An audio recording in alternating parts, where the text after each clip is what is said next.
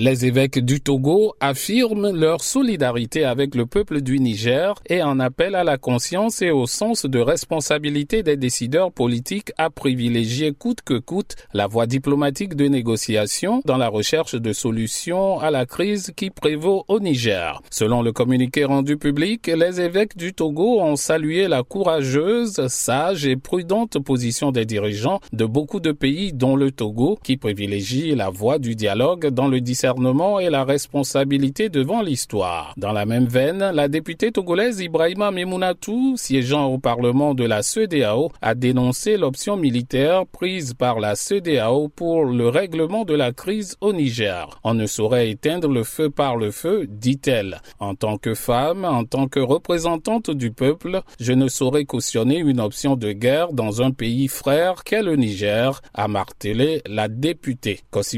Lomé pour Afrique.